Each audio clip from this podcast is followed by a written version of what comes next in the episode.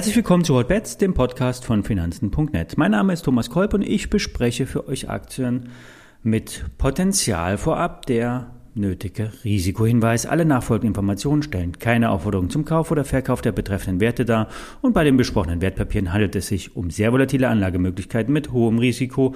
Dies ist keine Anlageberatung und sie handeln wie immer auf eigenem Risiko.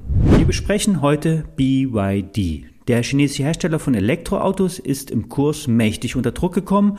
Von 30 ging es auf 18 runter. Die Aktie steht im Jahresverlauf aber dennoch gut im Plus. Was also nun machen? Das fragen auch immer wieder Hörer von Hotbets. Der Daueroptimist Medon sagt, dabei bleiben, wenn er nicht investiert ist, der sollte jetzt die Kaufchance nutzen. Im März wurden rund 16.000 Autos abgesetzt. Das ist ganz gut im Vorjahr sogar ein Verdoppler. Insgesamt über alle Fahrzeugtypen wurden im ersten Quartal 2021 53.000 Fahrzeuge abgesetzt. Die meisten Autos werden in China verkauft.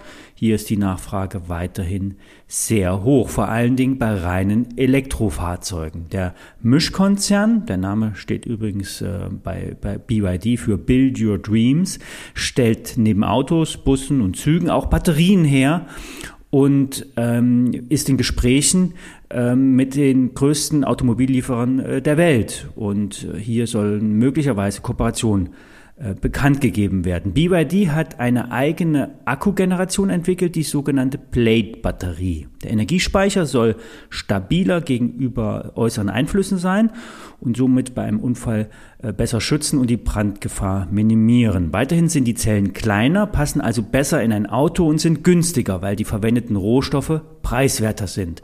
BYD tummelt sich im Gegensatz zu Tesla übrigens eher im Segment der günstigen Massenfahrzeughersteller. Wie gesagt, die Kooperationen mit den großen Autobauern der Welt werden angestrebt, derzeit aber nur eine Story, keine Fakten derzeit bekannt. Die Aktie hat vom Rekordhoch im letzten Jahr mittlerweile über 30 Prozent korrigiert, ist aber mit einem KGV von 76 weiterhin teuer.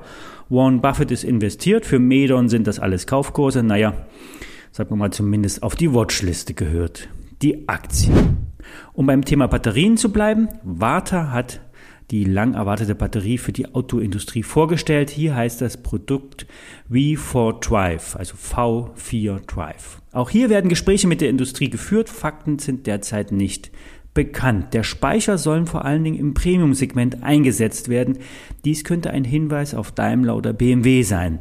Die Zelle hat den unschlagbaren Vorteil, dass die Batterien in nur sechs Minuten aufgeladen werden kann.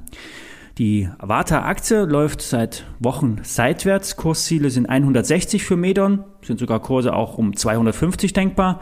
Die Analysten sind derzeit im Bärenlager. Für Alfred Medon alles Quatsch. Man muss nur die richtigen Schlüsse ziehen und sich die Aktie bereits heute ins Depot legen.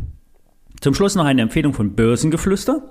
Der S-DAX-Wert Derma Farm hat sich äh, ja, für das laufende Jahr außergewöhnlich optimistisch gezeigt. Die Schätzungen der Analysten wurden deutlich übertroffen. Treiber ist die Kooperation mit BioNTech. Hier geht es, wie zu erwarten, um die Herstellung von Impfstoffen. Dermaphan hat erkannt, dass die hohe Produktionskapazität am Standort Deutschland für Impfstoffe äh, benötigt werden. Und dank einer Plattformstrategie lässt sich schnell bedarfsgerecht auf Nachfrageänderungen reagieren so das Unternehmen. Die, Aktien, die Aktie ist äh, für Börsengeflüster nicht zu hoch bewertet. Die Einschätzung lautet kaufen.